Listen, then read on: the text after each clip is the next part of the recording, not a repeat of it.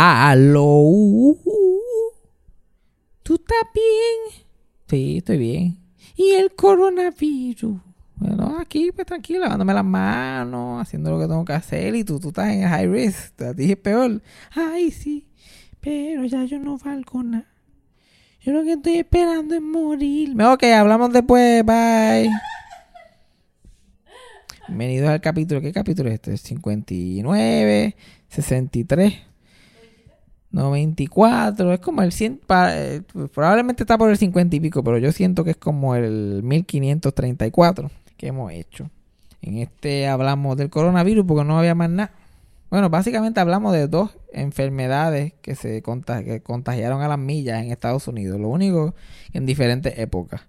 Hablamos del coronavirus ahora y hablamos de Howard Stern en los 90. Entonces, es básicamente bacterias lo que estamos hablando en el podcast de bacterias. Y lo interesante que son. Ya era, ¿tú estás ready para estar encerrado en tu casa? Un par de días. Ya era dos, dos encima, ok. No, no está bien con la realidad. Pero eso es lo que hay. Yo llevo toda la vida preparándome para esta pendeja. Cejado en mi casa, viendo televisión, con luz. Estas son las crisis que a mí me gustan. Yajaira, play the thing. Eso fue sarcasmo. Fue lo único que había. Eso fue sarcasmo. Lo escucho todos los días. Eso fue sarcasmo. En el trabajo tú tranquilo. Eso fue sarcasmo. Con Fabián Castillo. Ya Yajaira empezó. Yajaira tiene el coronavirus y vino para acá. Um, Y vino para acá. sí. Hacerme la vida de cuadro. Yo lo dije o no lo dije que esto venía a jazar. Yo lo dije, pero nadie me hizo caso. Todo era un chiste. Yo cuando ya, yo lo sentí antes de que llegara. Ya yo tenía los síntomas. Y nadie me hizo caso.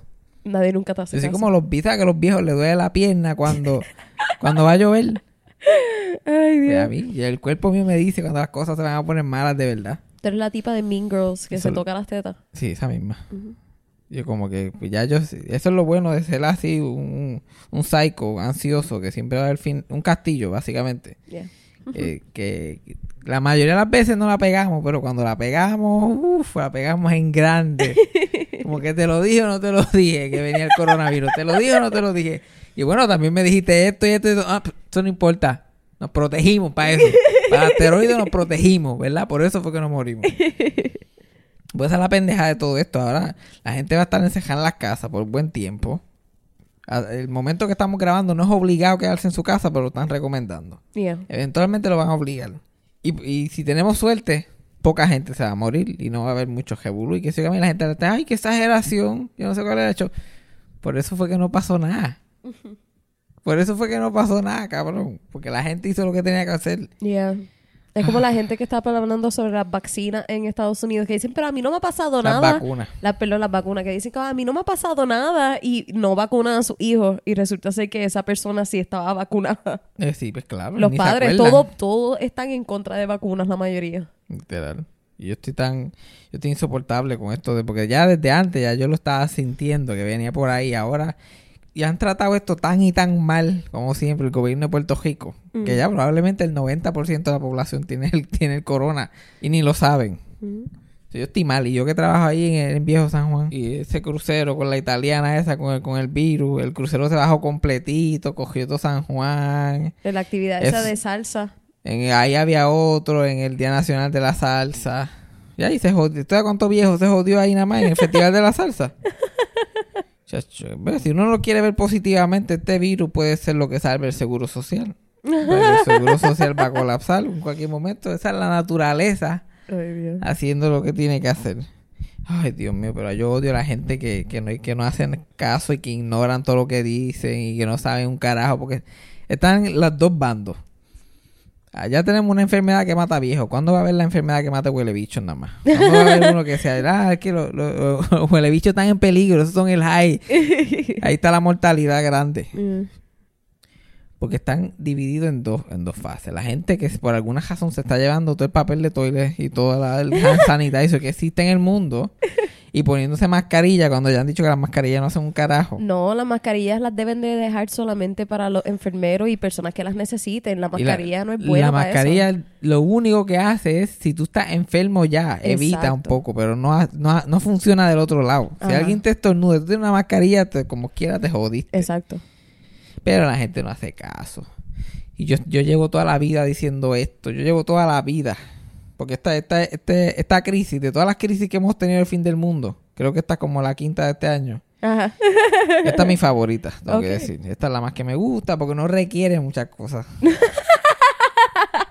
requiere la que yo me llevo preparando para esta crisis toda la vida. Ah, Ajá. mira, no puede salir. Eh, Ay, Dios mío, oh no. How am I gonna Ay, mira, survive? no puedes tocar a nadie, no puedes estar saludando. Ay, Dios mío, ¿por qué? No. Yo que odio saludar a la gente. Yo espero que esto sea la razón que esto, que esto muera en Puerto Rico ya. Eh, estar besuqueando a todo el mundo por ninguna razón. Este es el momento para que muera. Se acostumbren a llegar a un sitio y decirle, eh, todo bien y ya. Y se acabó.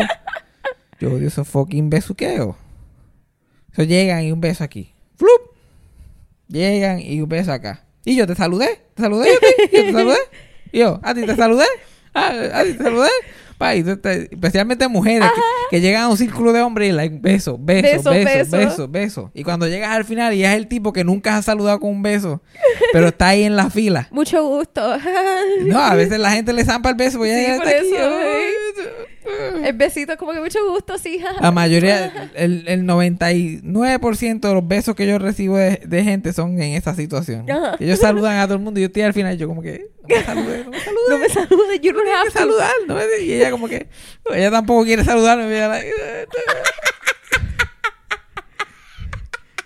y sale el peor beso en la historia de los saludos. Como que, eh, los dos cachetes chocan, el ¡pam! ¡Ah! Los huesos se dan. Literal, cachete con cachete. Yo no sé cuál es la pendeja. Y la hacen la, la- las personas que más sufren de todo eso son las mujeres.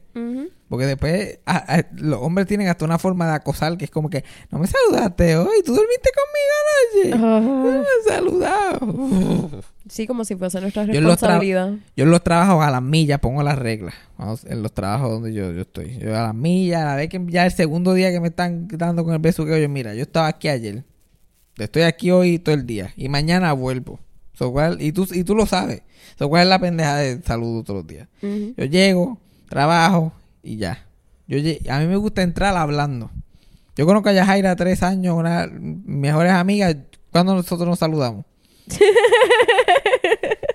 Yajaira simplemente entra, mira, porque esto fue lo que pasó. Pa, pa, pa, pa, pa, Literal. Y yo hago lo mismo. Yo creo que la última vez que te saludé fue este un día, un tiempo que te fuiste de viaje y antes de eso maybe fue como un abrazo de cumpleaños y tiene que ser una ocasión especial. Ajá, si acaso. Y es como una es como eh, ya, vamos. Vamos. Se acabó.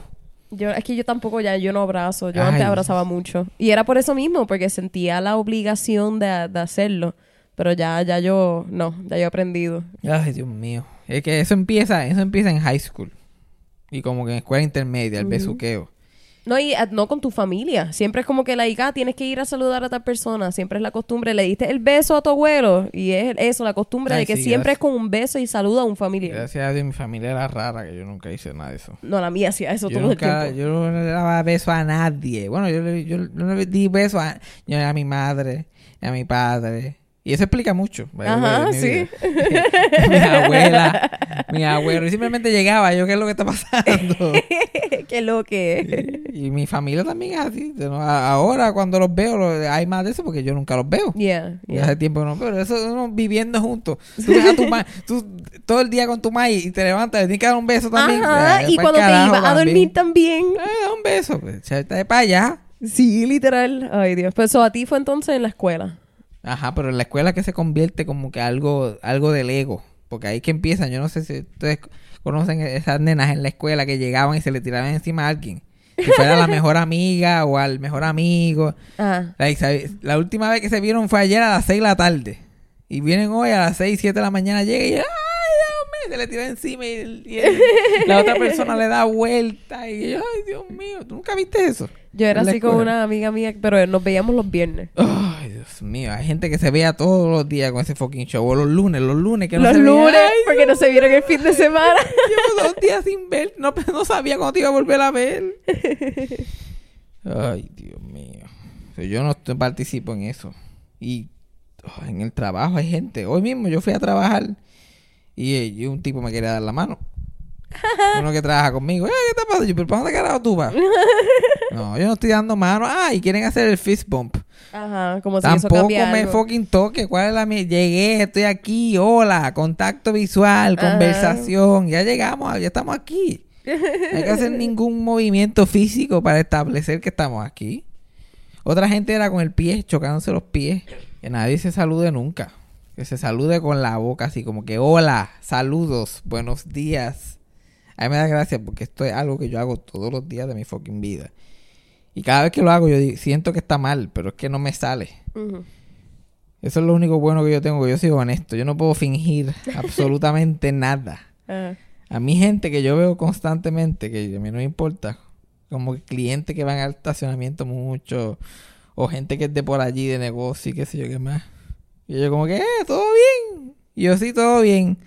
Nunca le pregunto por ellos. Es que a mí no me importa, yo no... Y ellos se quedan como medio sosos porque ellos me contestan ya por instinto. Hey, yo, yo todo, todo bien también. Y yo como que... Uh. "Oh", le hubiera preguntado cómo estaba. Ya le estaba listo para que le preguntara. Sí, Pero de es que esa mí no- gente que lo que quiere es mí- que le pregunten a ella. A mí no me importa. Yo como, ¿está todo bien? Y yo, todo bien. Y ellos, sí, yo también. Sí, Tengo que hacer cada saludo un awkward situation para la otra persona. No importa cuánto tú intentes, va a ser awkward Yo para intento, yo intento, yo todo bien y, y no, me sale, no me sale el do- todo, y me quedo callado. Y hoy que yo estaba más ajebatado, porque yo, la única forma que yo pude llegar allí al trabajo es bien ajebatado. Porque yo no quería, yo estaba mal, yo estaba mal. ¿Sabes lo que es estar al lado de ese crucero y ver a toda la gente tocando y todo el mundo quiere ir tocándote a ti? Esos turistas. Y yo sintiendo, ya, yo llego y la tráquea hasta ya se me está cejando. Ujú. Yo, antes que yo supiera los síntomas, ya yo sentía síntomas diferentes. Ahora que por fin sé cuáles son los síntomas, ahora esos son eso es lo que me da. Sí, Yo llego y empiezo a garganta rápido. Yo, claro. y, y veo mis manos como un videojuego, como que toco algo, ah, y veo la mancha ahí. Tengo damage, tengo damage 10%. Y te dicen, no te, no te toques la cara, no te jasques la Es cara. que yo he fallado, Y ahí como cabrón. te- ay, ay, nunca te pica la nariz tanto en tu vida, más que cuando dices, no voy a tocarme la cara. Y ahí la nariz ahí como que la nariz empieza a torquear. ¡uh! y tú, Yo soy de las que he aceptado que si me va a dar, me va a dar por eso. Yo no, yo he intentado tanto no tocarme la cara. Y yo estaba viendo videos y cosas y mientras yo me estoy sacando la espinilla, me sale eso de que no te debes de tocar la cara. Y yo ahí mismo como que, oh my no God. te toques la cara. Si eso lo llevan diciendo un montón, pero no hacen Me la caso. acabo de tocar ahora mismo. Y mira, yo no estoy, yo no soy un tipo de conspiraciones. Yo no quiero, yo no quiero como que hablar de algo que yo no sé. Ajá. Yo sí. simplemente quiero dar teoría. Ah, ok. Este virus salió de la nada. Un par de semanitas ya está afectando miles de personas. Hace par de semanitas atrás salió un álbum nuevo, Ajá. ¿verdad? No. Con, con- y una persona influencia, que, tiene mucha influencia. Y empezó a decir cosas como que baja para casa, que yo te la toa. O sea, como que ese culo se merece todo. Como que si tu, no- si tu novio no te lambe el culo, que, si no te ma- ¿cómo? Si no te mama el culo, que no te mame nada. Algo así, cosas así. So, pasa este, este álbum sale. Pasan dos o tres semanas y ahora no se encuentra el papel de fondillo, es lo primero que no se encuentra. Y está pasando este virus. Yo creo que así, esto es lo que está transmitiendo esta pendeja. Ok. Porque ahora están invadiendo mi territorio de la gente que le gusta comer culo. Que me Mm. tiene, me gusta el álbum, pero me tiene encabronado eso de que Bad Bunny hizo comer culo mainstream ahora. y yo soy medio hipster para esas cosas. Yo soy medio hipster para esas cosas. Ahí yo estoy como, que, ay, es muy popular ahora. ¿Quién comía culo cuando eran underground? Cuando come el culo era underground. Nada, ustedes no, ninguno de ustedes estaba aquí. Ay, me encojona porque ahora uno me... si yo que llevo haciendo chistes de, de que el, del culo, de que el bigote me apesta a culo. Ajá. Y ahora la gente uno menciona cualquier cosa de culo. Ay, sí, porque va Bunny. Y mira, cabrón, yo estoy comiendo, yo estoy comiendo culo de que Bad Bunny trabajaba en Econo todavía, ¿ok? Y digo, vamos a cogerlo con calma. Vamos a cogerlo suavecito con lo que dice Bad Bunny. Bad Bunny y yo tenemos eso en común. No es que él me influenció a mí ni nada por el estilo. Puede ser que yo la haya influenciado a él, tú no sabes. Yo escuché un podcast mío por ahí cuando estaba haciendo el disco. ¿Quién sabe? ¿Quién sabe? Sí. Y la primera, la historia, la historia va a decir que el primer, el primer, el primer artista en Puerto Rico que hizo comer culo un- algo, parte de su material fui yo. Y el segundo es Bad Bunny. Ok, Eso tiene que estar claro en el récord. Entonces yo no, me- yo no me copié de Bad Bunny se copió de mí. Ujú. Que eso quede claro. Ese es el nombre del episodio. Bad Bunny, te copiaste de mí. So, ¿tú piensas que cuando Bad Bunny empezó a escribir el disco ahí fue cuando empezaron los primeros casos de China? Por eso era que estaba tan concentrado, porque no había sacado el disco todavía. So, estaba como que limitándose. Eso es una buena teoría. Ok, sí. Yo estaba por ahí, estaba en China. Y pues que la gente, como siempre, no le importa. Ah, eso es China. Allá hay suficiente gente para que se muera todo el mundo y, y no pase nada. Esto sigue cogiendo. China coge solo. Después empiezan a turistear. Gente blanca empieza a joder turisteando de sitio en sitio. Cabrón, esto es como una película de zombies.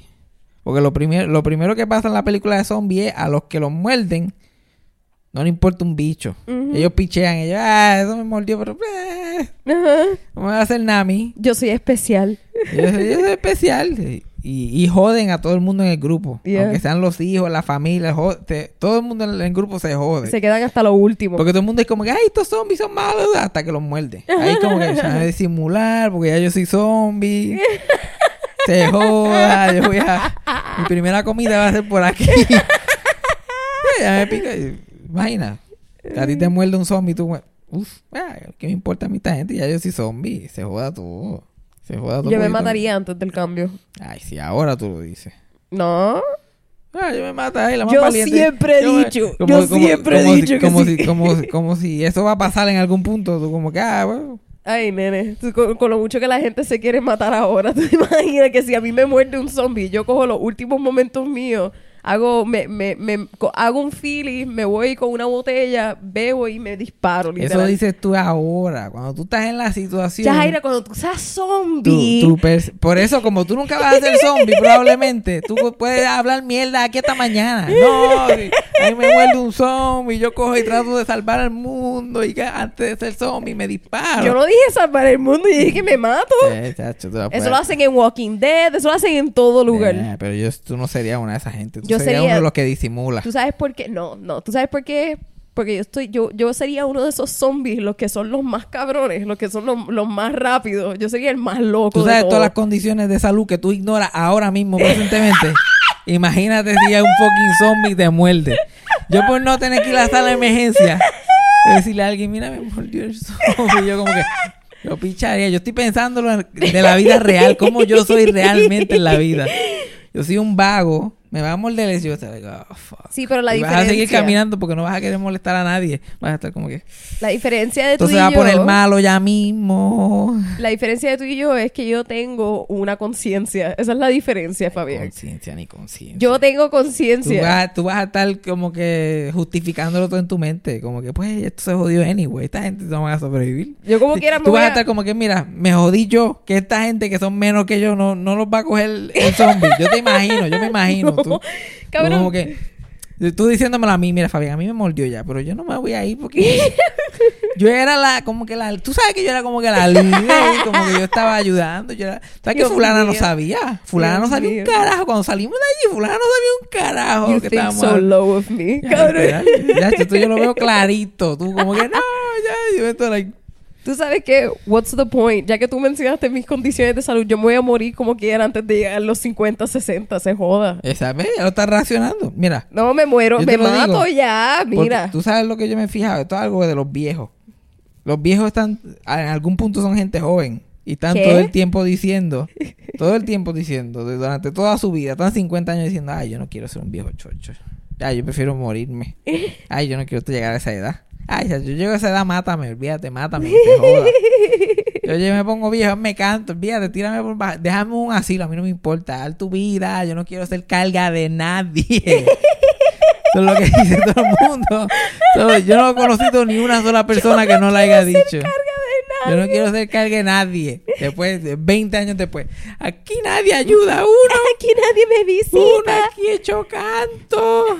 Eso es lo que pasa siempre. con- y me va a pasar a mí, te va a pasar a ti, le pasa a todo el mundo. So, imagínate. so, imagínate la versión zombie de eso. Yo te firmo algo ahora mismo, yo te prometo. Si a mí me muerde un zombie primero que a ti, yo me, yo me voy a matar. Fíjate, te voy a dejar que tú me mates. es si que a mí, si un zombie me va a matar primero a mí. Porque a la vez que anuncien los zombies, yo no voy a estar como esto del coronavirus encejado. Yo me voy a tirar en medio de la calle y que me coja el primero. ¿Por qué tú no te matas? ¿Y por qué tú te añades al problema? ¿Por qué te conviertes en un zombie para convertir a otra gente? Tú eres igual ahora que A un mí me blanco. importa un carajo. No, hipócrita. Tú ahora mismo eres un blanco turisteando por China, ¿ok? Si a ti te muerde un zombie, mátate. Pues Tú, tú te vas a convertir... Aquí es verdad que Pero porque, hipócrita. pero porque yo me voy a tener que morir cuando me puedo unir al equipo ganador. Ah, ok, pues está bien. Pues vete, cógete el coronavirus y únete al equipo ganador también. Ese no es el equipo ganador. Ajá. Hasta ahora no. Hasta ahora no. Tú no Exacto, sabes. y aquí y hay todavía esperanza de una vida. Pero si el zom- pero si el, el, el apocalipsis de zombie sucede, no hay break para la vida mía. Yo quiero una vida. Ahora mismo lo único que tengo que hacer con esta crisis del coronavirus es acostarme en mi cama, prender los abanicos, ver televisión. Y esta es la primera crisis que va a haber luz, por lo menos. pero ¿Verdad hasta eso? ahora, hasta ahora, porque es capaz que se vaya la luz como quiera. Ya llegó el coronavirus. Sin luz tres semanas. Pero hasta ahora yo estoy contando que va a luz. Ay. Puedo ver televisión, puedo chilear. Si hay un zombie apocalipsis, yo no voy a poder estar chileando aquí. Hay cada jato en las ventanas. Esos revoluces de gente. Ajá, está bien. Yo no te estoy diciendo que no hay nada malo con tú saber que no vas a sobrevivir. Yo lo que te estoy diciendo es para qué te añades al problema. Que se, que se joda la gente. Esto se acabó como quiera. Esto se está acabando anyway. Ahora Wow. mismo, con todo lo que está pasando, Wow. aparecen unos zombies. So, tú ¿Qué prefieres... break hay para la gente? So, so, yo... So, si tú te infectas y después me muerdes a mí, ¿qué tú vas a hacer? ¡Ah, welcome to the team, Jaira! ¿Eh? Ese es problema tuyo que tú quieres. Que nosotros vamos a vivir como zombies. Nos van a matar, Fabián. Te joda. Pero menos a los zombies tú pierdes conciencia. Es la forma más rápida de matarte. Ay, Dios mío, Fabián. La forma más rápida de matarte. Hay Exacto. tantas formas. Es como, el, es como cuando venga el asteroide. Como que el asteroide va a venir y yo me voy a meter debajo de él. Porque yo sé después del tú sabes el crical que va a haber después del asteroide. No de sobrevivimos eso. en asteroides. Sí, Ahora pero mismo, ¿cómo Depende está? del tamaño. No, no, pero ahora mismo cómo está el ambiente, la- o sea, la, la posibilidad, ahora mismo la posibilidad de que, de que haya vida susceptible, este, es bien bajita. Imagínate si nos da un asteroide. Ajá. O sea, lo va a limitar mucho más. Va a haber este explosiones, volcanes, Pero erupting, mira por qué yo te lo digo. Porque hay gente que va a coger para el otro lado. Lo menos que tú puedes hacer es Hey. deberías hacer es coger para el lado contrario. Coge para el asteroide. Ajá. Vas a morir, te vas a desin- desintegrar en segundos. O sea, la única, la única razón que yo sobreviví María, y como que estaba firme en eso, porque yo sabía que había mundo fuera. Esto era Puerto Rico nada más. Un Puerto Rico problem. Pero si eso, eso que pasó aquí en María llega a pasar en el mundo entero por cualquier razón, pues ahí me mato. A ver que me digan, mira, no hay internet más nunca. A ver que digan eso, yo se odio. Esto se acabó. Ya no hay más break. This isn't the world I want to live digan, in. mira, los, los capítulos de Golden se rompieron, los barataron todos, te explotaron ahí en la lleva, pues eso se jodió. No hay más nada, ¿para qué carajo? ¿Para qué? ¿Para qué? ¿Para qué? que digan, ah, los Fafu, los Fafu no existen, los Fafu no existen. Ah, ok, pues, ¿para qué? Ya estas son las cosas importantes para mí, esto es lo que marcan la vida. Yo voy a, yo voy a querer seguir viviendo más que por vivir, más que por respirar. Más que por, ay, ay, quiero seguir viviendo, quiero estar como que cortando palos para hacer casas. Probabilidad de un nuevo futuro. no. Yo no quiero ser parte de la nueva civilización. ¿Sabes que mi mamá, yo no sé si tanto ahora, pero antes ya era bien doomsday prepper. Ya Mm. con una fiebre con eso. Y, mi- y en mi casa, ya en Mayagüez, mi mamá tiene comida en polvo, gal- en los galones esos y todo, agua, guardado todo. Un paquetito de emergencia porque ella estaba convencida que el mundo se iba a acabar. Sin embargo, ahora que el mundo se está acabando, ella le dice que no, que no se va a acabar porque el gobierno dice que no se está acabando nada. Y que la, la prensa está mintiendo. Eso es embute. Eso es embute. La gente está tan... La gente está tan mal informada. Ay, O la gente o exagera todo lo que la prensa dice. O la prensa exagera. O simplemente ignoran la prensa y buscan en el peor sitio indicado en el internet. Yeah, de todos los sitios que puedes buscar en el internet, buscas en el peor posible. un tipo me estaba diciendo, un tipo que trabaja conmigo, yo, like, yo hablando del coronavirus, esto es la semana pasada. Yo estoy, like, "Diablo, o joder, como que eso viene por ahí. Y ya, eso la gente se da las noticias exagerando. Y yo, pero porque eso es para ellos hacer chao, vender hand sanitizer, qué sé yo. So, ellos van a cerrar a Disney para vender hand sanitizer. Yo no sé cómo funciona este negocio. Entonces, allá en Wall Street, ahí la, la gente perdiendo chavo con cojones, pero esto es todo una. Sí, cabrón, sí. Y en la otra me dice: donde está la cosa mala es allá en China. La gente que tiene coronavirus allá lo están incinerando. Yo, ¿qué? ¿Dónde tuviste eso? Pues en Facebook, si yo vi el video. Yo vi el video, estaban incinerando a la gente, los paraban y los quemaban. Y yo, Oh my God. y el gato, tienen que informarte, tienen que informarte, vean, tienen que informarte, tú no sabes lo que está pasando, métete en. Facebook, esto es lo que la prensa no quiere que sepa. Loco, lee. Y así, la gente, Loco, lee. la gente tiene unos puntos de vista y like, cabrón, tú- hay que uno se da cuenta, el Facebook de todo el mundo es tan diferente. Yeah. Porque Facebook lo que hace es que te, te, te da todo lo que ya tú crees. Ujú. Por el algoritmo. Tú le das like a ciertas cosas, a ciertas eso, y, por- y eso es lo que te va llegando. Ujú. Y tú vas creando tu mundo alrededor de toda esa mierda. Y yo cuando me pongo a trabajar con gente café, yo estoy lecando porque ahora todo lo que la gente en Facebook ve normalmente. Cristo amado. Y sí, mira, eso es lo que está pasando en China. Y yo, no, que yo, eso parece que eso parece una porno. Las pornos que son asiáticas, que son medias complicadas. Ajá. Que uno nunca sabe quién la está pasando bien y quién la está pasando mal. Siempre son medias preocupantes. By the way, yo estoy tan preocupado que hasta los nudes que he comprado esta semana con mascarilla. Todas las tipas.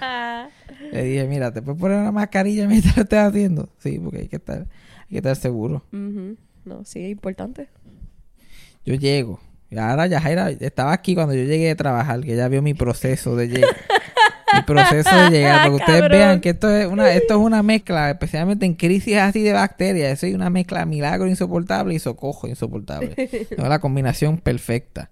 Pues Yajaira estaba aquí esperándome para grabarle. Y yo tuve que, yo llegué de trabajar. Yo llego, este es el proceso mío de todos estos días. Yo llego, abro la puerta, la cierro y ahí mito menú en la puerta del apartamento. Me quito toda la ropa y la dejo ahí. Como si fuera, como si fuera nuclear. Quarantine. Exacto, yo la dejo ahí en la esquina, no la muevo más que para la lavadora. Y de ahí yo, yo, yo paso en nu al cuarto y del cuarto entro al baño. Y yo simplemente paso, yo no le digo nada a Yajaira, simplemente paso completamente en nu, sin tocar nada. Prendo el switch de la luz con el codo. Codo de codo. Pongo mi espejuelo en el fregadero y con las puntitas de los dedos lo pongo en el fregadero. Plup, y me meto a bañar. Yo estoy bañándome, me enjuago todo, me pongo este y me lavo las manos y me, como un doctor. Me dejo las manos mojadas así para arriba, como los doctores. Yo no me toquen, que estoy sterile. Y mientras mis manos se secan, yo voy ahí ya con la toalla puesta. Voy a donde dejé, porque yo dejé mi llave y dejé mi celular en el counter también. Entonces yo voy ahí con un papelito y con lisol. Y se lo paso al celular, se lo paso a mis audífonos, Yeah. se lo paso a las llaves. Y después ahí traigo las cosas para acá. Y después le paso lisol a los espejuelos. Porque como me pica tanto la cara, mi herramienta, yo cojo, me quito los espejuelos y con la puntita me jasco, me jasco la nariz. Ah, ah. Esos espejuelos tienen coronavirus, entonces. Eso es lo más probable que va a tener Ajá. coronavirus. Tiene, cuando siempre que yo llego tienen coronavirus. Pero yo le doy una limpiadita con lisol. Le saco el- que eso es bien bueno para el coronavirus, muchachos. Tú, tú, tú lo untas así, le fui, fui. Y yo me puso el espejuelito y yo, like, viste, ya era, no es tan difícil. Ya era 30 minutes later. ya era ahí con una flema. Suerte que el coronavirus es seco, esto seca, porque si no yo la hubiera botado aquí. Literal, sí. Cada vez que yo estoy tosiendo en un lugar, I'm like, it's not because of that, I swear. yo estoy bien, yo no he viajado. Yo no he viajado. sí. Ay, yo no puedo estar en un sitio donde alguien tosa. Y para colmo, además del coronavirus, anda la influenza por ahí. Mucha gente tiene la influenza. Ya, pues a mí me había dado la influenza un punto por Ay, eso. Dios mío, entonces tú escuchas y, y, y yo ten- tengo todavía con un poquito de influenza. So, de vez en cuando estoy tosiendo y tengo flema. Y me preocupo porque yo pienso, ¿y si es una nueva versión del coronavirus? Y si es- especial. yo rápido, yo rápido me imagino la conferencia de prensa. Yo te- tuvimos uno diferente. Él tenía flema y se murió. Él era comediante. Me una foto mía. La foto, la foto mía de yo con la vajilla con- por fuera haciendo stand-up. O en la foto parada al lado de Molusco. Conocido comediante, Moluco atrás, yo like, en el background. en el background pensando, Dios mío, pero qué calor bota este cabrón. Este hombre subiendo lo- los vapores del cuerpo de Molusco fue encontrado hoy en su trabajo en un estacionamiento. Él tenía flema, es lo interesante de todo esto. Hay un chart mío, como que pues, desde que él empezó a tener flema con el coronavirus, ahí todos los demás países empezaron a tener flema con el coronavirus. Nos enteramos por escucharle un Es una- episodio de es una mezcla de germaphobe con narcisista, es una Eh. combinación bien interesante, pero como todo, yo tengo que pensar que lo tengo, yo tengo que pensar que yo voy a hacer el peor caso para, Yeah. para no tenerlo, Y para que no pase. para que no pase, yo no quiero que pase eso, yo tengo que estar con eso constantemente en la mente. ¿Cuándo fue que tú este, pensaste que el coronavirus era como que? Porque tú, tú no sabías ni de qué yo estaba hablando hasta los otros días. Yo, ¿Cuándo fue que tú entraste? Porque todo el mundo tuvo un, un pibe que dijo, like, oh shit. ¿qué está pasando aquí? No, este, cuando yo me enteré de los primeros casos, el momento donde yo supe que era un poco más serio fue cuando, este, lo empezaron a construir los hospitales allá en días.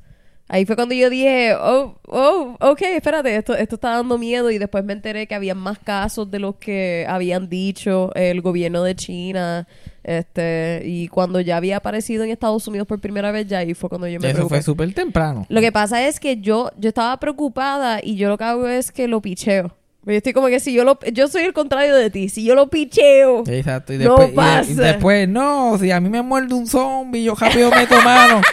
yo meto mano en el asunto rápido. Mira quién habla. Tú sabes que los dos somos hipócritas. Yo, yo no, yo digo la verdad. Yo- Los Yo zombies que- me muerden. Se jodió todo el mundo que No. está alrededor mío. Se acabó. Yo te voy a matar cuando tú seas zombie, Fabián. Ay, Dios mío, tú no sabes. no te vas ni a enterar con esos zombies. Ni cuenta te das. Yo, Yo sé a- que te voy a morder a ti. Yo voy a estar en gatillo con los zombie vacas. Yo voy a estar ahí. Yo- Yo, yo- con un army de Yo vacas. estoy seguro que tú no te vas a dar cuenta. Yo sé que te voy a morder a ti. Yo solamente voy a estar así chilling. Y tú hablándome así. Yo estoy like, "Arr". Y yo- tú, like, tú eres zombie. Y yo. "Ah", y me Y voy yo, caminando. Pero tú te, pero yo digo cuando, cuando, cuando llegó a, a- cuando llegaste al punto ground zero, como por ejemplo, yo pienso que la mayoría de la gente cuando dijo, anda para el carajo, fue cuando cancelaron el, el NBA. Yo ese, yo estaba desde el día antes de eso, porque ya mi padre y yo estábamos hablando mucho sobre lo que estaba pasando y papi había dicho de la probabilidad de que cerraran la NBA y el día después nos enteramos. La cuando la, may- la mayoría del mundo, cuando se quitaron la NBA, dijo, anda para el carajo. Y ahí mito, puff, Tom Sí. Hanks y la esposa tienen coronavirus. La gente, la gente por poco le da un infarto. Betty White estaba trending porque había que proteger a Betty White. La gente se vuelve como loca. Dios mío. Ahí fue que de verdad eh, eh, el cúndigo empezó a pandir. Ujú. No, y lo que yo, a mí me confundía tanto, que yo estaba hablando con mi padre, que es que estaban diciendo que no se permite lugares donde hay muchas personas en un espacio público, ¿verdad? Pues, por lo menos en espacios públicos tú tienes espacios para moverte, pero si tú estás en un restaurante, porque habían dicho que estaba bien, hogar- lugares pequeños con pocas personas estaba bien, pero tú estás sentado al lado de una persona Pero- comiendo en un pero, restaurante. eh, eh, eh, está bien porque se te va a pegar a ti, pero no se le va a pegar a mucha gente a, a la vez. mucha gente a la vez. Ellos no le importa. Ellos como que, si, pues, si quieres ir a un sitio pequeño, si te pega a ti y a 10 personas más, Ajá. está chilling. Pero, Pero- lo que pasa es que en 30 mil personas se puede pegar a 5 mil personas Yeah. en un minuto. Ahora pues suspendieron muchas cosas y pero yo estaba bien confundida de eso. La que gente, la gente cuando cancelaron el, el NBA y, y Tom Hanks y la esposa rápido estaban en cuarentena y dijeron como que anda para el carajo. Yo creo que ahí fue que la gobernadora de este país dijo como anda para el carajo. Ahora fue, ajá, Forrest Gump tiene el coronavirus, vamos a tener que hacer algo. Porque yo, pues, pichando, por eso es que estamos Es que jodidos. yo creo que por eso mismo ellos no, ellos querían hacer lo mismo que yo hago, pichar para no tener que enfrentarse. Ellos estaban haciendo eso, pero ah, ya esto es distinto. Tú tienes una obligación al pueblo, al Y eso, país. y eso, pero eso fue lo que hicieron en Estados Unidos también, porque Estados Unidos lo vio venir desde lejos, Ajá. no se preparó y ahora Manhattan estaba completamente paralizado. Dios mío. O sea, cuando yo me preocupé, que ya yo estaba insoportable de por sí, Ajá. Pero yo estaba insoportable también porque me ponía a escuchar a Howard Stern y él no hacía más que hablar de eso todo el día, de semana antes. sí. Hablar todo el tiempo y él, y él es igual de insoportable que yo soy el que le va a dar el coronavirus, que ya lo tiene, que ya le va a dar, que le va a dar a todo el mundo, que él no quiere venir a trabajar, que bla, bla, bla. Y yo escuchaba eso, yo me ponía mal. Y ya yo que estaba mal me ponía peor todavía. Yeah. Terminaba como él. Y siguen pasando los días, siguen pasando los días. Ese, ese miércoles, que para que, para que eh, terminó pasando lo de la NBA por la noche y lo de eh, Tom Hanks por la mañana, Howard Stern se supone que tuviera programa y simplemente no llegó. Y el programa no salió, se repitieron uno. Y yo dije, anda, ahí fue que yo dije, anda, ya este se quedó en su, ya este dijo no vuelvo más. Sin decir nada, este simplemente se, en- se encejó en su casa. Oh my God. Ahí fue que yo, el corazón me hizo, anda, esto en Manhattan se puso intenso. Aquí fue que empezó y ahí lo- todos los shows en Broadway cejaron. Sí. Todos los programas de televisión dijeron que iban a grabar sin público. No, nunca lleg- llegaron a hacer esos dos, dos o tres programas, pero ahora cancelaron producción Yeah. hasta nuevo aviso. So, Nueva York está completamente paralizado, está hecho un desierto. Y aquí los puertorriqueños, mira, ay, Saliendo a janguear. Y- salía a San Juan. Ay, oye, bueno, para turistear porque está vacío. Como no hay mucha gente, pero la gente como quiera llega a turistear y a pasar la chilling. Y como que quédate en tu casa. No joda más nada. Ay, Dios. Pero yo me dejo llevar demasiado por Howard Stern. Él influye demasiado en mi, en mi eso. Él estaba preocupado, yo estaba preocupado. Él está insoportable, yo me pongo insoportable. Me queda, porque yo soy un, yo soy un viejo judío de 60 años también. No era una vieja. Mm, Yo soy mitad vieja de 75 años, yo soy mitad judío, yo soy como un judío baby boomer. mi persona, mi, mi persona puertorriqueño es una vieja de 75 años, pero si fue- yo tuviera que ser un americano, yo sería un, un Jewish baby Yeah, boomer, más o yeah. menos por ahí. Yeah, I see that. Ese, ese, ese es mi vibe, ese es mi aesthetic. Yo me a escucharlo a él y ahí que yo me pongo como que... "Ugh". Y tengo, y tengo ganas, ya que estamos aquí, tengo ganas de hacer las gotitas del saber de él. Porque yo siento que, que mucha gente no sabe quién es él. Quién es Howard Stern. O si saben quién es, como que... Ah, tú le dices Howard Stern y como que... Oh, my God. El tipo más sexista, asqueroso Yeah. del planeta Tierra. Yo creo que yo nunca en Puerto Rico le he dicho a alguien Howard Stern llega como que... Sin que vire la cara de alguna forma. O son como yo y se enteraron de Howard Stern por America's Got Talent y no por el show de la radio. Esa es otra. Como que hay gente que solamente lo conoce como un juez Sí. viejo ahí en el show. Sí, pero yo lo había visto, pero yo no sabía quién él era jamás y nunca supe que tenía una estación de radio. Yo sabía que él era una persona famosa por algo y después yo, yo después de eso lo vi como juez en America's Got Talent y como Howie lleva tanto tiempo yo me imaginé, ah, pues este es famoso por ser juez, I guess, o algo así. ¿Sabes? Yo con mi investigative, Sí, sí, sí, ¿sabes? tú Yo como que te- habiendo respuestas, Yo pa' habiendo- ese tiempo, con una ¿sabes? computadora presente, tú como que él, él debe ser famoso por juzgar, por juzgar a la gente. Bueno, tienes razón hasta cierto punto. ¿Tú sabes lo que está Tenías brutal? razón hasta cierto punto. A mí la gente me pelea de, de eso, de que yo nunca buscaba información antes y ahora me pelean por sacar el celular para buscar información de las personas mientras estoy viendo películas y series. Literal, ahora mejor, es lo total mejor. contrario. Es mejor, es mejor. Si no sabes algo y quieres saberlo, pues búscalo.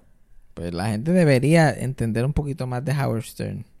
Porque la gente lo que piensa es, es el tipo que, que pues las mujeres ennúas en su show, y habían strippers, y habían lesbianas ahí besándose por ninguna razón. Las competencias de los, los smallest penises. Ajá, sabía todo. Cuánta cosa asquerosa y uncensored tú te puedas imaginar. Él, es conocido por eso, pero eso es lo que la gente mayormente conoce de él.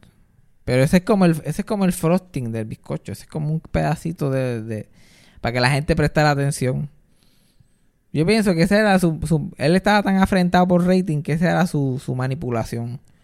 Ese era su frosting para que la gente que no entendiera su programa de radio como quiera quisiera escucharlo. Como que gente inteligente le gusta esto, gente promedio pues le gusta esta otra cosa y la gente pues que no tiene que lo que quiere es ver, escuchar mujeres en Nua pues son este público. So básicamente es lo que yo hago con los stories de Yajaira de la nalga Yajaira. y yo sé que yo puedo manipular gente con eso para que vean mis stories y los tipos caen. Es algo así. Pero él es considerado el king of all media.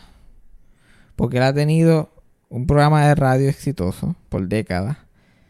Hizo una película de su vida y fue una película exitosa de comedia. Tuvo programas de televisión con un montón de rating y todavía tiene programas de televisión. Y tuvo tres, los tres libros que han hecho han sido este bestsellers en el New York Times. So, todas las versiones de Miria las ha conquistado. Diablo.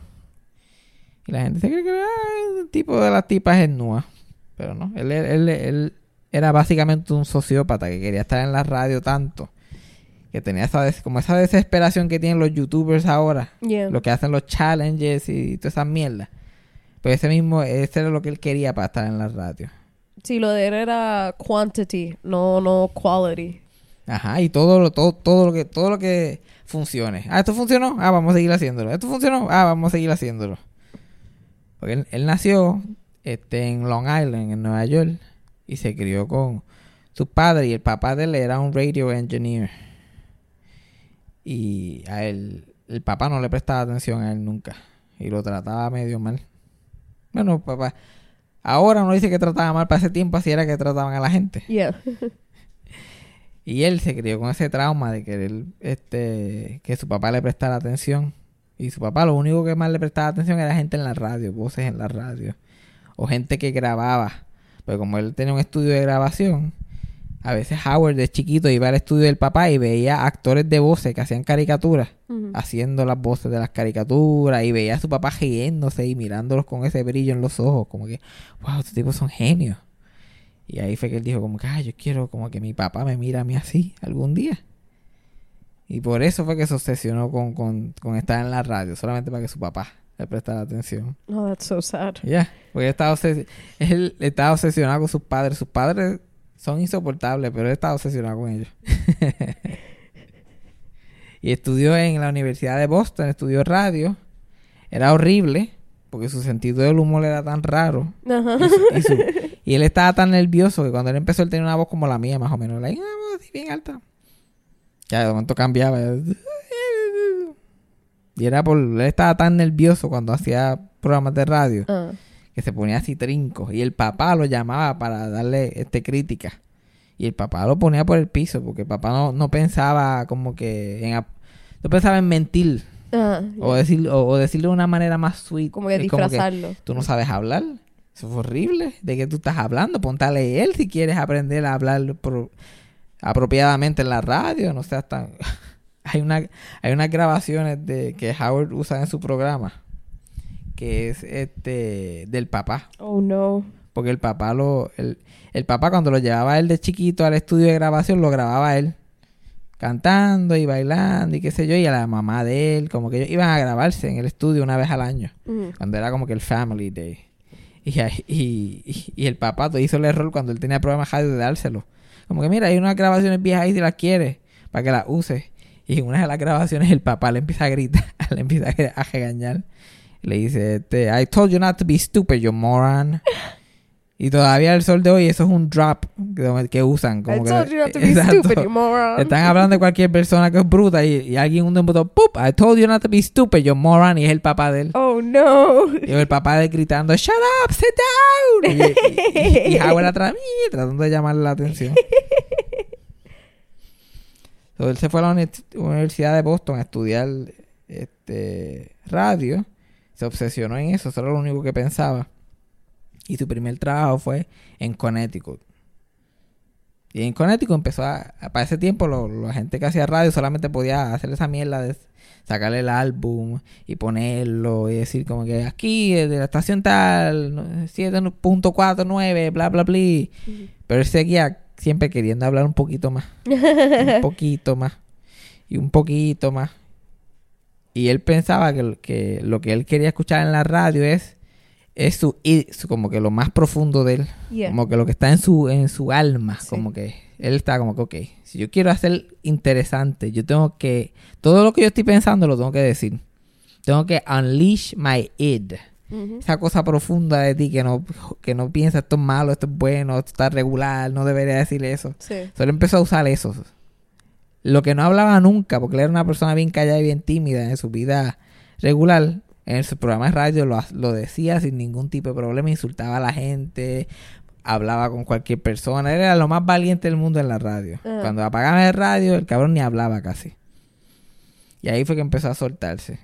Y en esa estación de Connecticut conoció a un tipo, el tipo que hacía radio por la noche, el overnight shift, antes de que Howard entrara a las 6 de la mañana.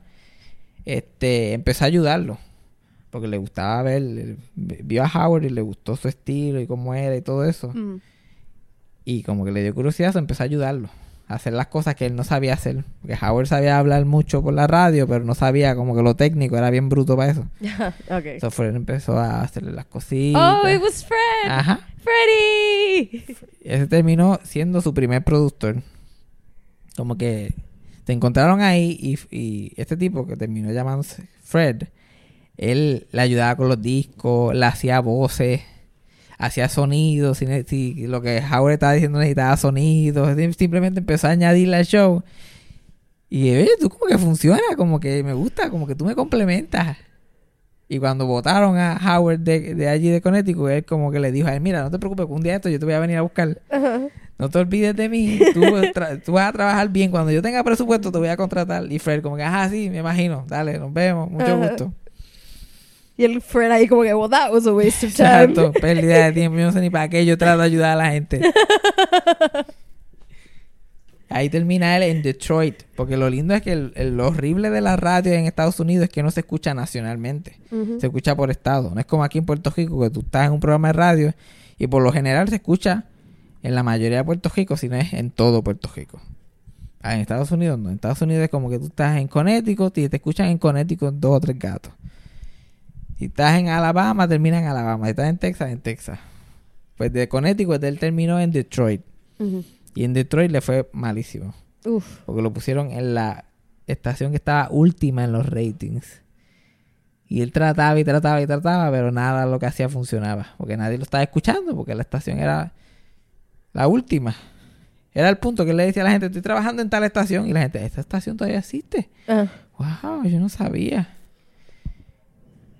Y como tres semanas después de él entrar a la estación de radio, la cambiaron de ser este como que indie rock a country music. Oh. Y él se tuvo que cambiar el nombre a Hapalan Howie. Oh, Y hacer no. un show como un judío en Detroit haciendo como que, que es un vaquero. Oh, no. So Aquí cringy. tenemos a Dolly Parton. Eh, this is Hapalan Howie for you. Eso le estaba miserable. Pero él, él era bastante ambicioso. So, él seguía buscando sitios y tratando de mejorar. Entonces él decía que si le daban suficiente tiempo en cualquier estación y lo dejaban hacer lo que a él le diera la gana, él podía hacer la estación exitosa. Era- Y él iba a la gente con esta confianza, estación en estación, enviando tapes de sus mejores beats a todo el mundo. Y dice, ponme donde tú quieras. Solamente déjame hacer lo que yo quiero hacer. Y veramos los resultados. Porque él tenía esta teoría de lo que quería que la radio fuera. Porque ya él tenía a Fred en su mente. Como que coge a él, coge a esta- a Fred. Él ya le está haciendo la fórmula ganadora. Yo hablo, yo hablo y Fred, y, y Fred hace todo lo, lo que yo no quiero hacer. Y alguien le da una oportunidad en Washington. En él se muda para Washington y empieza a tener programas de radio por las mañanas en la peor emisora de Washington. Ugh. Pero le dan un poquito de libertad. Y se puede, ahí que llama a Fred y Fred se une con él finalmente a hacer el programa juntos y se, hace el productor de él. Y él dice que además de Fred, él quiere este, que la mujer que dé las noticias, hombre, que se quede durante todo el show. Que no solamente entre, haga las noticias y se vaya. Ujú. Quiere alguien que, que pueda tener una conversación. Y la persona que está, eh, que era la program director, este, le dijo, oye, yo creo que tengo una, una persona que te puede, que puede ser interesante. Robin. Ajá. Y su nombre was Robin And her Quivers. name was Robin. Robin Quivers. Nos los conectan a ellos. Robin esta- estaba en Baltimore, que era su home- hometown, haciendo radio allá. Después de literalmente hacer mil cosas. Pero ella tenía una voz bien naturalmente, like, pleasant. Y a la gente le gustaba mucho su risa. So ella terminó haciendo radio, haciendo noticias. Y la llaman y le dicen, mira, que queremos que te unas aquí al show de Howard Stern por las mañanas y que estés todo el programa con él y qué sé yo. Y ella, ay, pero ¿quién es Howard Stern? Yo no sé quién es. Ah, pues te voy a enviar un tape de él para que veas más o menos cuál es su estilo. Y lo que le enviaron es de uno de los capítulos que él estaba entrevistando a una prostituta. Y ella, like, wow, ese tipo está entrevistando a una prostituta. Y esto, esto fue como para el 79. Ujú. En la radio le está entrevistando a una prostituta como por 45 minutos. Y ella lo escucha y dice, este tipo está tan cabrón. Porque él... La gente lo puede escuchar y pensar cosas vulgares y- o, o- o o qué sé yo, disfrutárselo de una forma cafre, pero él, él está entrevistando a esa prostituta como si ya fuera doctora. Like, se está interesando por cada detalle y es como que ¿a qué hora tú te levantas? ¿Y qué tú haces normalmente antes de empezar a trabajar? Y, y- esta persona dando su historia completa y, ay, ¿por qué empezaste a hacer esto? Y bla, bla, bla. Le dije, este tipo es interesante, yo voy a coger el trabajo. Cogieron el trabajo, they hit it off, los dos son más o menos de la misma edad. Ella se de toda la mierda que él dice. Se empiezan a tener éxito y el, y el programa en Washington pega bien cabrón. Cuando ya tienen esos tres elementos, el programa en, en Washington empieza a pegar una cosa y dije, ¿de qué te ríes tanto? Que yo me sigo riendo the whole time porque literalmente tú hablas de Howard Stern y tú hablas de ti mismo básicamente. porque Básicamente. He has his own Robin y eso soy yo. He has his own Freddy and you have your own Ah, Freddy. ¿Verdad? It's true. I stole from the best. tú eres la versión puertorriqueña de Howard Stern. En algunas cosas. Hey. Porque me gusta, porque me gusta tener un público, como que alguien, una persona que esté ahí, que yo le pueda hablar. que Si te gusta la dinámica de Ajá, Howard, la dinámica del show por lo menos. Me gusta ser una persona que pelea y habla mucha mierda. Eso es parte también. Y los Pero- tipos de entrevistas de él, como tú dices, que son bien, bien profundas. Bien que a ti también te gusta eso. Te gusta saber los detalles que hacen a esa persona, esa persona. No te lo- interesa tanto qué, qué ellos hacen, es porque ellos hacen Lo eso. que lo hace a él tan interesante como entrevistador es que él entrevista a todo el mundo con la misma curiosidad. Intensidad y Exacto, eso. y como que él, entre, él quiere saber, lo mismo que quiere saber de Brad Pitt, lo quiere saber de una tipa trans. O de, o, de una tipa trans que sea prostituta, o de una prostituta por ahí en la calle. O de un tipo que tenga problemas mentales, o un tipo que tenga cualquier incapacidad. Él, cualquier persona, si él está interesado en esa persona, lo puede hacer interesante. Pero mira cómo él va creando. Esto, esto es solamente parte de los elementos. Estos son elementos esenciales que él empieza a tener el éxito, pero empieza a añadir otras cosas a su programa de radio. Que, by the way, se convirtió en la fórmula de la radio en general. Porque eso, yo no sé si la gente ha escuchado radio en los últimos 40 años, pero un tipo y una tipa en la radio lo usan muchísimo. Gente, siempre hay una persona que se ríe exagerado de todo. Siempre está esa persona, y especialmente en la radio, que se ríen de embuste, como que ¡ah! esa risa. Todo es risa y palmetazos en la mesa. y un show cabrón. So, eso es lo que están imitando. Están imitando el, el- el estilo de Howard Stern. El hecho de tener ese tipo de talk show lo inventó él, el talk show mañanero, comedia, eso fue Howard Stern. El tener tu propio productor, el tener un, staff grande para el programa de radio, eso fue él. El- la dinámica del corillo de gente jodiendo y vacilándose a la gente, las noticias, eso fue él también. Todo, todo, la radio, todo fue creada por Howard Stern, por este show de él. Tú sabes que está brutal que yo estoy, like, lo he notado ahora durante esto. Es verdad lo que tú dices, lo de que Howard es como YouTubers de hoy en día. Los YouTubers de hoy en día es eso mismo, es constantemente, like, el estar haciendo esos tipos de cosas para buscar atención, fake laughs, fake bits y cosas así. Es bien raro como eso es- se, se está Es la, nueva, es repitiendo. la nueva versión. Mientras en la radio están estos dinosaurios, todavía tratando de hacer como un Howard Stern, en YouTube están los nuevos Howard Stern. Como que están creando su propia cosa, pero con ese mismo need que él tenía él. Hey. Lo que pasa es que el, el, el medio es diferente y han pasado 40 años. Diablo. sí, Pero él, él básicamente creó lo- que es el programa de radio mañanero. Y solamente lo creó para él, pero como la gente es un- una copiona, pues todo el mundo agajó ese sistema. Y todavía hay muchas cosas que él añadió que la gente nunca pudo adaptar. Como después que ellos en Washington pegaron. Y ahí lo llamaron para ir a Nueva York. Ajá. Y Nueva York es, es el sitio más grande para hacer radio en Estados Unidos. Si tú estás en el mercado de Nueva York, estás en el mercado más grande de personas que te va a escuchar. Ujú. So, ese siempre fue el goal.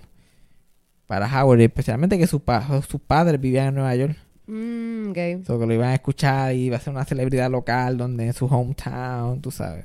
So, ellos por fin llegan a Nueva York por la estación de NBC, WNBC Radio. Y cuando empiezan ahí las cosas se joden. Hey. Porque los contrataron sin nunca escuchar el, el, el programa de Oh, radio. no. Así como que solamente vieron los ratings y diablo, este tipo es Howard Stern, es una rating, like, una cosa asquerosa, ¿por qué será? Vamos a contratarlo. Sin nunca escuchar nada de lo que él había hecho. Y lo primero que hizo en su programa de, de NBC, para darle un ejemplo del tipo de material que él hacía para esa época. Él hacía, y esto fue en el 81, 80 por ahí. Mm. Howard Stern, para ese tiempo él hacía personajes, que esa es otra cosa que él como que inventó, hacer segmentos con personajes en radio, que en Puerto Rico todavía lo queman. Él hacía un personaje que se llamaba Gay Stern, Oh. que era él siendo gay, like right to the point. Oh my God.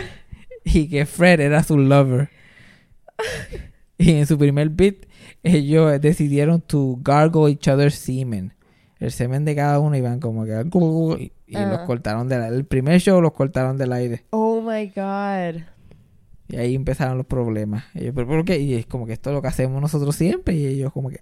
"Ah, Ok, tú no puedes hacer esto. Y empezaron a cambiar. Empezó ese, un forcejeo ahí por años. Ellos estuvieron dos, dos o tres años allí en NBC. Y le hicieron la vida de cuadro. Oh my God. Votaron a Raven eventualmente. Y solamente para crear una, como que para dividirlos a ellos, porque empezaron a mentir, no, que él, él te quiere votar, que si va, va, va, él no quiere que tú estés en el show más nada. Empezaron a decirle cosas en el oído, ellos terminaron peleando, ya renunció, se fue un tiempo. Le pusieron a otro tipo para que lo podía de noticias, para que lo controlara, un viejo. Oh my él. God. Después eventualmente votaron a Fred también. So, ellos estaban todos tratando de separarlos todos como They're para... breaking up the team. They're breaking up the band para poder Breaking conquistarlo. Terminaron votándolo over creative differences por un bit que se llamaba Bestiality Dialogate. que iban a hacer up a un llama a alguien que estaba llamando al show con, una- con su animal preferido sexualmente. Oh my God. Y ahí en dio yo creo que está un poquito mucho para nosotros. Como quiera, el show era número uno en Nueva York. A todas estas peleas, el programa era el programa número uno en Nueva York en la radio.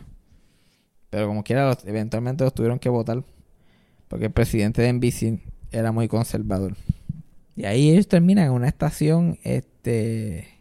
Otra estación en Nueva York que se llama K-Rock. Y ahí estuvieron 20 años, como 20 21 o 20 años allí. Y ahí fue que tuvieron su gran éxito. Porque otra cosa que se le ocurrió a Howard para poder este, expandir su, su Imperio. base, exacto, su imperio, es que a él le encabronaba de que él hacía un show de, de radio super cabrón en Nueva York y que en, en Los Ángeles nadie lo escuchaba. Y en Florida nadie sabía lo que era. En. Canadá, y como que era local solamente, él quería hacer internacional. Él quería hacer que todo Estados Unidos y hasta Canadá, cualquier otro sitio lo pudiera escuchar. Pero eso no se hacía en radio. Eso para poder llegar más lejos. Él tuvo la suerte que cuando trabajaba en NBC, David Letterman lo vio haciendo el programa de radio. Y le gustó. Lo encontró interesante. Y, y lo empezó a invitar al show. Aunque nadie lo conocía fuera de Nueva York, empezó a invitarlo al show. Y ahí se convirtió un poquito famoso, como una leyenda. Oh, ¿quién es Howard Stern? Que tiene un programa de radio en Nueva York y bla, bla, bla. Y de ahí Howard Stern decide hacer su propio programa de televisión este, en solamente local en Nueva York. Pero que compite con Saturday Night Live. Sábado a las once y media. Yeah. Y termina ganándole en Nueva York a Saturday Night Live. Imagínate, ¿tú vas a ver a Saturday Night Live o vas a ver a, a dos lesbianas brincando en un trampolín? Le estaba comiendo los dulces solamente porque ponía las cosas más sexistas del mundo. Oh my God. Y no es por Estúpido. nada, lo pensé. Para que tú yo como que depende de quién, es que no me acuerdo quién era el cast para ese tiempo. Y yo como que depende del cast. Yo como que... Ajá, esto fue no, al principio de los 90. Mm. Y ahí empezó, a, porque ahí los periódicos empezaron a decir, mira, Nueva York le está ganando este show, este tipo, Howard Stern, bla, bla, bla, hace todas estas cosas al garete. Y ahí empezó, a, él mismo empezó a crear buzz y empezó a hacer el negocio para hacer lo que se llama Syndicate, su programa de radio. Como que vendérselo a otros mercados. Syndication. Ajá, que eso, eso no se hacía con programas de radio mañaneros, porque decían eso es muy local, eso es hablarle del tráfico de, ese sitio, Yeah. bla, bla, bla. Y él, no, no, esto es un show de comedia, esto va a traducir a cualquier sitio, la gente lo va a querer escuchar. Y empezó, él fue el primer programa de radio en hacer el, el salir a la misma vez en diferentes sitios, como hacer un simulcast, como que por satélite lleva, que lo transmitan a la misma vez en otro estado. El primer sitio fue Filadelfia. ¿Cómo en qué año fue eso? Eso fue en el 91, 92, por ahí. Después que ya llevaba años, más de una década haciendo radio. Yeah. Fue que empezó en Nueva York y Filadelfia. Y después de Nueva York y Filadelfia fue a California, Los Ángeles. Y, y así sucesivamente fue creciendo. Y lo que tuvo que hacer para eso es hacer este.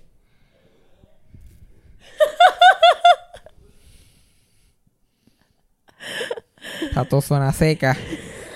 Está todo está sonando seca. No me está gustando. Bueno, vamos, flash forward. Howard Stern todavía está vivo. Esto fue, esto fue sarcasmo. Muchas gracias por escuchar. ¡Pring! ¡Pring! Dale, pring, dale el pring. Vámonos para el carajo. Ay, Dios mío. Un vecino señor. empezó a toser y Yo que pues... estaba tan feliz. Oh my God, ahora está... ¿Qué será feliz. esa ventana bien por las noches? Escucha, escucha. Chapa ya. No, Oh se, no se sabe si está tosiendo, se está cayendo un vaso plástico. ¿Sabes? Cuando se caen los vasos plásticos, ¡pla! ¡pla! ¡pla! ¡pla! Ay, Dios mío, Señor Cristo, Cristo, Cristo. ¿Por dónde, por dónde iba con Quita Stern? aquí. Fabián ahora mismo está en la posición más incómoda que yo le he visto parado. En calma, ¿De qué respira. estaba hablando yo? Fluye como el agua. Fluye. Uy, Fluye. ahora tengo ganas de mear. Ajá. Este, Howard Stern terminó haciendo el este, multi-broadcast. Este, empezó a hacer Ajá. broadcasting en varios lugares. Hacerlo a la misma vez. Y se fue llegando poco a poco. Ujú. A todo eso.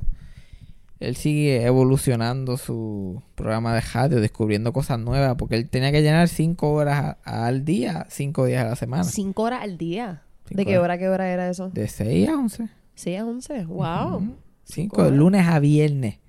Wow. Dale, pam, pam, pam, pam, pam, pam. Y sin música, porque fue quitando la música poco a poco hasta que era un programa de él hablando todo Ajá. el tiempo. Y él lo que hacía era, hacía comedia, peleaba, entrevistaba gente. Y al final, la última hora era las noticias. Que Robin leía las noticias y él comentaba sobre las noticias. Que él como que inventó ese tipo de view. Ajá. Que ella decía noticias, él empezaba, si, le da- si encontraba algo gracioso, empezaba a hablar de la noticia. Y qué sé yo. Pero otra cosa, para poder llenar todo ese tiempo, otra cosa que se inventó fue como que reality TV. Como que el primer reality show en Estados Unidos podemos decir que fue el programa de Howard. Stern. Porque él fue la primera. Estas peleas que tú ves en Real Housewives y en todos esos sitios se hacían ahí en el programa de radio hace, en los 80. Porque para llenar el tiempo, él empezó a pelear con la gente que trabajaba con él Mm. en el show para, que la gente. Y eso a la gente le encontraba entretenido. Y como no, no mucha gente se quería entrevistar con él, porque sabía que él era medio fuerte Sí. y preguntaba cosas a cualquiera, pues a veces él estaba tres, cuatro semanas sin un solo invitado, un programa de cinco horas. Entonces él se ponía a burlarse de su productor, a burlarse de, de la- los interns, a burlarse de cualquier persona que entrara por allí, la gente que llamaba. Si alguien extraño llamaba, ellos lo invitaban al, al estudio, se convertía en un invitado regular. Y ahí fue que empezó a hacer como este reality show de gente. Y lo que se convirtió en The Whack Pack. No whack pack. Que The Whack Pack es un grupo de pe- personas de la vida real que son excéntricos y que Howard Stern encuentra interesante. Excéntrico. Y muchos de ellos, sí, muchos de ellos son alcohólicos o tienen problemas mentales o son Ujú. discapacitados mental completamente, son personas bien limitadas en lo que pueden hacer. Y lo que lo hace interesante es que él, como hizo con la prostituta o como hace con un artista, él los entrevista con esta calma y con esta paciencia. Yeah. Y la gente, y, y la gente eran súper interesantes. Todas las personas que él adoptaba para el Wackpack son gente que tú te podías sentar a escuchar hablar toda la vida. De tan extrañas que eran. Uno de mis favoritos se llamaba Hank the Angry Drunken Dwarf. Que era un enanito que era un alcohólico y el cabrón no se le entendía nada. Y se caía y se caía y se caía constantemente. Y ese tipo llegaba bojacho con un pejo al show a las 6 de la mañana, 7. Y empezaba a pelear con todo el mundo allí y lo entrevistaban. Otro que me encanta es Beetlejuice. Oh, God. Uf, mi favorito es Beetlejuice. Ustedes tienen que ver cuántas veces Fabián constantemente me está diciendo, ¿tú quieres, pero quieres que te enseñe un video? Es que Beetlejuice es fascinante. Y ya yo sé que es algo de Howard Stern y yo he visto todos estos personajes y Fabián se sienta y me, él se está riendo tanto y mi cara the whole time mientras estamos viendo estos videos es yo estando De terror. de terror, es puro es, es miedo incómoda y y tú sabes que lo peor de todo, ahora yo me paso buscando videos de Beetlejuice y se los envío a Fabián Pero también. es que son buenos, que son tan entretenidos. Ay, Dios mío. Especialmente él es mi favorito. Él es la persona más interesante que yo creo que yo he escuchado en mi vida. Y lo más cabrón es que la mayoría de la gente que está escuchando ahora mismo, lo más probable lo han visto y no saben quién es. Porque él se ha convertido en un meme famoso ya en como tres o cuatro ocasiones. Y cada jato aparece por ahí. Pero él es un, él es un, un enanito también. Tipo bien bajito. Que tiene microcefalia. Que su cabeza es súper pequeñita. Y, nunca tiene idea de lo que está pasando, básicamente. Sí. Él, él nunca está complete, él nunca está completamente aware de la conversación. Pero eso no lo detiene a hablar. Eso es lo que lo hace a él tan gracioso. él, él está ahí como él, tú le preguntas y él te va a contestar sí o sí. Que él sepa de lo que está hablando o no, son otros 20. Es como si fuera Yajaira, pero con la cabeza bien chiquitita. What's two plus two? Exacto. Y tú le preguntas y él simplemente te contesta. Le dice, mira, ¿cuánto estás tomando? Y él, eh, 42. 42. 42. Y- ¿Tú crees? "Yeah". O si no dice, ¿cuánto tú mides, Beetlejuice? Y él como que, ah, I feel like six feet, I'm six feet tall, motherfucker. You're six feet tall. How much do you weigh? Ah, about 500 pounds. 500 pounds. Y el cabrón es como 4'7". Ajá. Ese tipo es fascinante. Yo lo recomiendo. Escriban Beetlejuice Howard Oh, Stern God. y disfruten. El que a mí me gustó de ese fue el que, este, el tipo que contestaba todo, que sabía todas las contestaciones de todo lo que le preguntaban, este, y trajeron a otra persona para competir con él. Ese es Hank. Ese es Hank. The Angry Drunken Ajá, Dwarf. pues, que, Hank- re- que- que una vez resultó que él sabía un montón de rock and roll trivia. Ajá. Y el productor del show se, se quería guillar de que él también sabía un montón y los pusieron a competir y Hank ganó. y Borracho él como estaba culo. tan borracho que el productor se tuvo que salir de su silla en una y cogerle al hombre y acomodarlo en la silla otra vez. Porque se estaba cayendo. Estaba Hank. cayendo, él estaba completamente caído ya en el piso y contestando todo correcto. Todo, todo.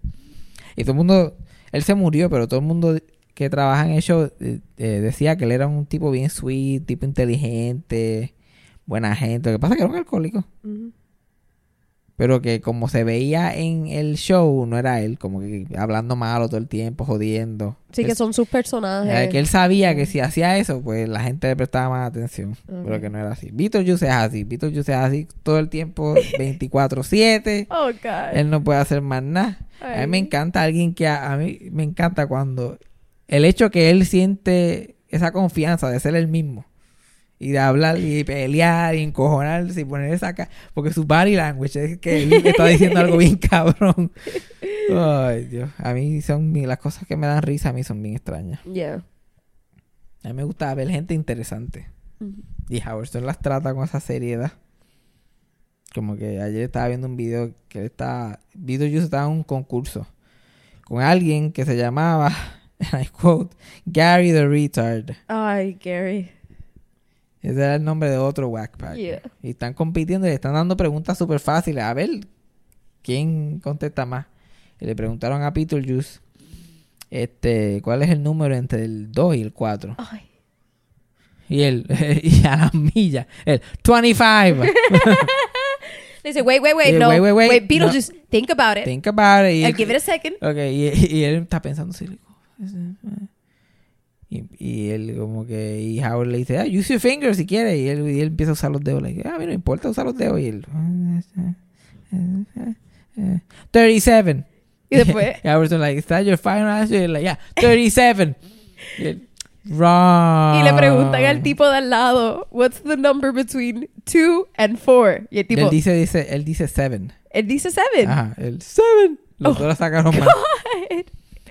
La que, el, la que el tipo de al lado sacó bien Era y, él seguía sa- y él sa- seguía sacando mal es la primera pregunta de la, co- de la competencia que fue como que spell red Oh, yes. y Beetlejuice como que H T E R O P U red.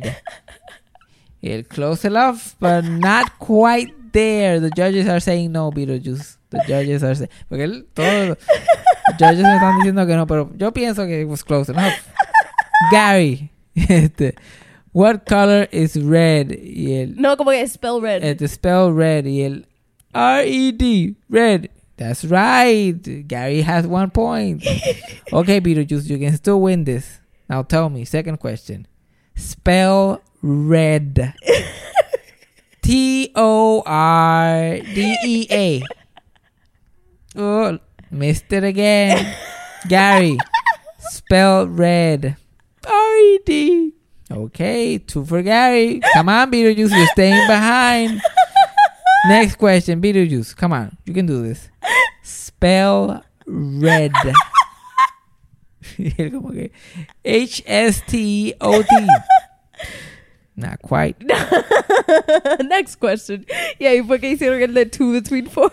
La- una de las contestaciones que sacó bien fue que le preguntaron este how many days are in a week y Beetlejuice como que seven. Y yo like ah todo el mundo celebró bailó. Y se veía que le había pegado una cosa like milagrosa. Ajá. Que él si mismo le, estaba hubieran, como que, ¿ah? si le hubieran preguntado cuántos años tenía su mamá hubiera dicho seven también.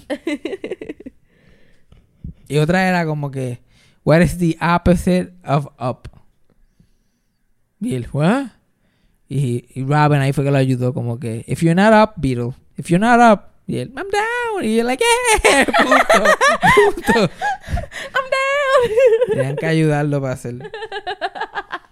Hay miles de personajes así en ese show miles.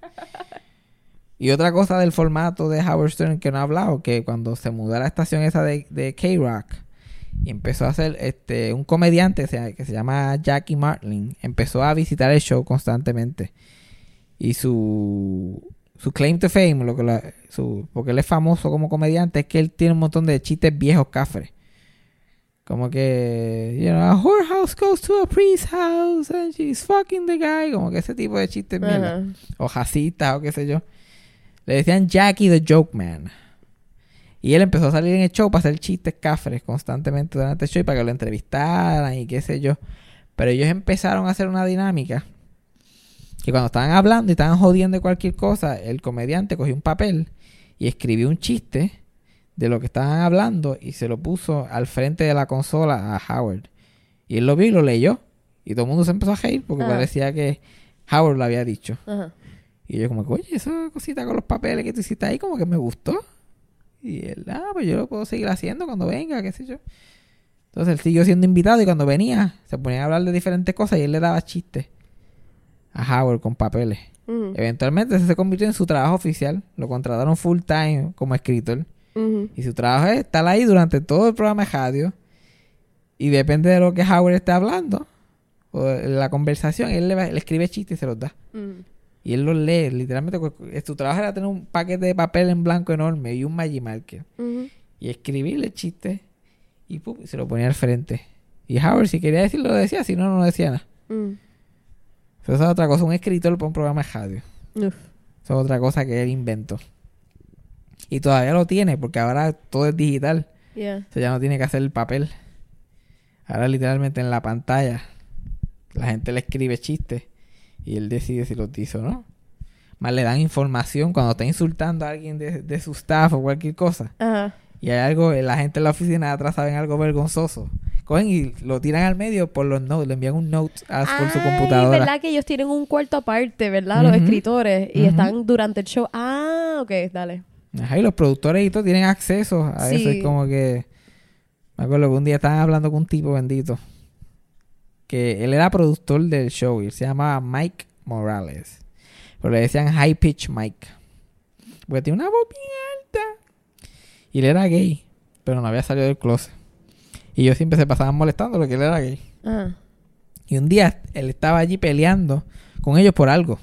No me acuerdo ni lo que era, era una bobería. Pero mientras todo eso, alguien le envió un note a Howard como que pregúntale que él fue para Disney, porque él fue para Disney solo. Y Howard está hablando y de momento le dice, ¿tú fuiste? ¿Por qué fue que tú fuiste a Disney? So, Howard no sabía nada de esto, pero ahora se lo envía y él, y él se hace pasar como si lo sabía. Ajá. Oye, ¿qué es esto que me están contando por ahí? Un pajarito. que tú te fuiste para Disney solo. Y ahí empezaron a joderlo porque era gay, porque había ido a Disney solo. Ajá. Y pues eso es un ejemplo de gente enviándole notes para acribillar a alguien. Qué estupidez. Y entonces todo el mundo en la oficina de atrás prefieren tirar al que está allí ya. Como que ahí todo el mundo como que no, de- de- después, mejor con este que conmigo. Ajá. Pues no están ni en el mismo cuarto ya. Como que. Y todos los integrantes del show principales han renunciado al show en vivo en algún punto. ¿Sí? Sí. Porque la, la jodera y el vacilón. Y eso era tan intenso que la gente se ofendía y se, se daba una encabronada bien brutal. No, sí, me imagino. Y la gente que escuchaba el programa de radio también siempre estaban buscando que- querer ver guerra y querer ver peleas. Mm. Ellos eran tan famosos que todo lo que ellos hacían llegaba a donde Howard de alguna forma. Oh my God. Fred se casó con una muchacha que conoció en el show, by the way. Hicieron un dial date normal, un día. Y la muchacha que le hicieron el date con Fred, que literalmente la sacaron de la guía telefónica, él terminó casándose con ella y todavía están casados. Sí, yo me acuerdo que tú me contaste eso. Pues ellos tuvieron problemas matrimoniales en un punto y por poco se divorcian. Oh my God. Y tuvieron una pelea súper fuerte en un restaurante en Nueva York. Se llamaba The Rainbow Room. Ah. Y literalmente alguien llamó al programa radio, mira, este, yo vi a Fred como que virando el trago en una mesa en el Rainbow Room el sábado. Bla, bla, bla. Howard, pregúntale qué pasó ahí. Y ahí, empezó, ¿qué pasó ahí? ¿Qué está pasando? Y, no, pues, ¿y qué pasó? ¿Y qué te hizo tu esposa? Vamos a buscar a tu esposa por teléfono. Y formó un crical. Y ellos se iban hasta a divorciar. Y Fred cogió y renunció al show y se fue. Y se fue del show a mitad del show y todo. Y eso fue un drama como de dos horas. Después al otro día volvió, obviamente. No sé, qué- no sé cómo habrá arreglado la cosa, pero resolvieron. Robin también dos veces se ha ido What? del show y ha renunciado. Una vez fue que ella estaba bien overwhelmed porque había escrito su autobiografía y estaba yendo de, pa- de, de- de estado en estado haciendo book signings, promocionándolo, más haciendo un programa de radio lunes a viernes 5 horas. O sea, ella salía el viernes a las 12 del- de la estación de radio, volaba, estaba bien overwhelmed Ah. y llegó tarde a uno de sus book signings en Cleveland. Y alguien llamó y lo dijo, la choteó. Y Howard empezó a joderla que porque fue tarde, que ella no está pendiente a nada, que bla, bla, bla. y Oh ella estaba my tan overwhelmed que ella empezó a llorar de lo cansada que estaba. y se fue. Y ella está muy cansada por esta mierda, de verdad. Y empezó a llorar, yo estoy muy cansada, yo estoy tan cansada. Y se fue. Y pero, pero, ¿no vas a pelear? No, no, nada, nada, me vas a dejar aquí. Y se fue. Y, ot- y Robert, otra vez, años después, renunció porque hicieron un reportaje. Porque Howard Stern llegó a tener hasta un canal de radio después, completo para él. Hicieron algo que se llamaba Howard 100 News, que reportaba solamente en ellos, en su universo. Ajá. Y a veces esos reportajes ofendían a la gente. Bien brutal. Porque buscaban, averiguaban cosas bien escondidas de ellos. Y una vez uno de los reportajes era que Robin, que el ingeniero, el engineer de, del, del programa de radio, sentía que después de trabajar con ella 30 años, no sentía que la conocía. Porque Robin nunca la hablaba. Mm. Y Robin solamente le tiraba los artículos del periódico en, en la mesa para que él hiciera los clips. Y bli, bli, bli. Como que lo trataba bien mal. Y ella se encabronó y renunció. Ah. Ah, como que I'm such a fucking cunt and everybody hates me, so I'm just gonna quit. Y se fue en cora. Y no volvió el gesto del día. Eso ha pasado bastante. Pero por dónde iban en la historia general. I don't know, but what I do know is that I quit. I'm Tú- quitting da- right dale now. gracias a Dios que yo no soy la versión de Howard Stern que me gusta pelear. No, no, en la no, radio. Porque eso sí que estaría cabrón. I would, yo, yo, no, yo no te daría ni un día. Yo a la primera, yo, ok, I Yo quit. renuncio, nada, me voy para el carajo. No funciona. No, y lo editas todo, lo editas todo. Solamente lo que tú, lo que tú dices Ajá. sale. Yo tengo un argumento súper cabrón y me meto, ¡pup! lo cortas y tú, like, no, mira. Y tú, cada vez que piensas en algo bueno, como en la ducha, en la pelea, ah, y vuelves y Lo lo, grabas, exacto. Y está en un audio totalmente Ajá. distinto. Se escucha el agua de la ducha. Y, y yo, pues sí, Una pues mezcla, sí. una mezcla entre el, el podcast y voice messages de, de Messenger. No, porque yo le estaba Pues, diciendo. así es como tú te sientes. ¿ah?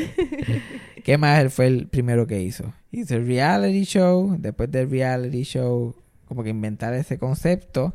También fue el primer programa de radio en tener cámaras adentro. Ujú. Él hizo eso en el 95.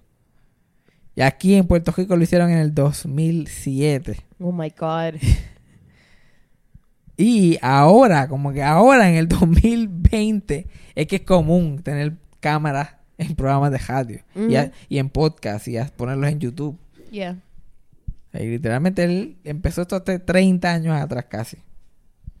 Y ahí fue que se hizo más int- internacional porque además de tener todos los, los, los pedacitos de estado que él estaba eh, syndicated, también estaba ese detalle de programa de televisión todas las noches que grababan el programa de radio completo y después lo editaban para una hora en el en el canal de E, E Entertainment Television. E-Network. Esta historia es larga con cojones, no que mentalmente tratar de editar. Esto es básicamente una maestría en Howard Stern. Nadie la, nadie la pidió. Pero aquí, ¿sabes? Ya te vas a ir con una idea grande. Alguien, cuando alguien te diga aquí Howard Stern, tú mira, él en el 81, él, rapidito. La, la pendejada, especialmente ahora, es que después de una después de 40 años de ser súper controversial, pero ahora él está más viejo, como que quiere disimular un poquito más el political correctness está rampante. So, él está tratando de, co- de como que quitar eso de la mente de la gente. Quieren que solamente se acuerden de él como un- alguien que entrevista. Yeah, él está tiptoeing, Ajá, totalmente. él está como que, uff, tiene un miedo y, él, y está cabrón porque él antes no tenía miedo a nada. Y de momento, ahora se me está poniendo blandito después de viejo. Como que si tú, tú no eras tan guapo, ¿qué pasó? Tú no eras tan guapo. De que no era tan guapo que el día después que se murió Selena, que la mataron, este, este Robin lo comentó en sus noticias y puso las canciones de ella. Y mientras ponían las canciones de ella, este Fred empezó a poner el sonido de shotguns, like disparando, puf, puf, mientras él se burlaba de la música hispana. Dios mío. Y él como que piri piri bam bam piu, piu, piri piri bam bam piu. así. Es bien guapo, pero ahora eso tú no lo vas a escuchar en ningún sitio. This is why I can't. This is why I can't. Eh, Por eso mismo es que cuando estamos viendo los episodios, Fabián se está riendo por toda la situación, pero yo estoy traumatizada por el contenido. Pues realmente, y, y eso es que él ha editado tantas cosas y ha quitado tantas cosas. Los videos que tú me has enseñado a mí me han dejado bruta. Yo no me quiero imaginar las cosas que no ha publicado. Ah, pero lo que yo te enseño son cosas que él ha cortado, pero todavía están por la de YouTube. por Ajá, ahí. exacto. Pero hay muchas cosas, porque yo lo que me gusta es the good stuff. Eso es como tesoros escondidos. Tú estás buscando este el, el, el needle en el Yo haystack. escuché ese clip recientemente y yo me estaba riendo tanto. Que los comediantes tienen un sentido del humor bien oscuro. Yeah. Una cosa bien extraña. Yo estoy ahí, cuá, cuá, cuá, cuá, meándome de la risa. Bueno, los, los otros días estaba burlando de Bad Bunny.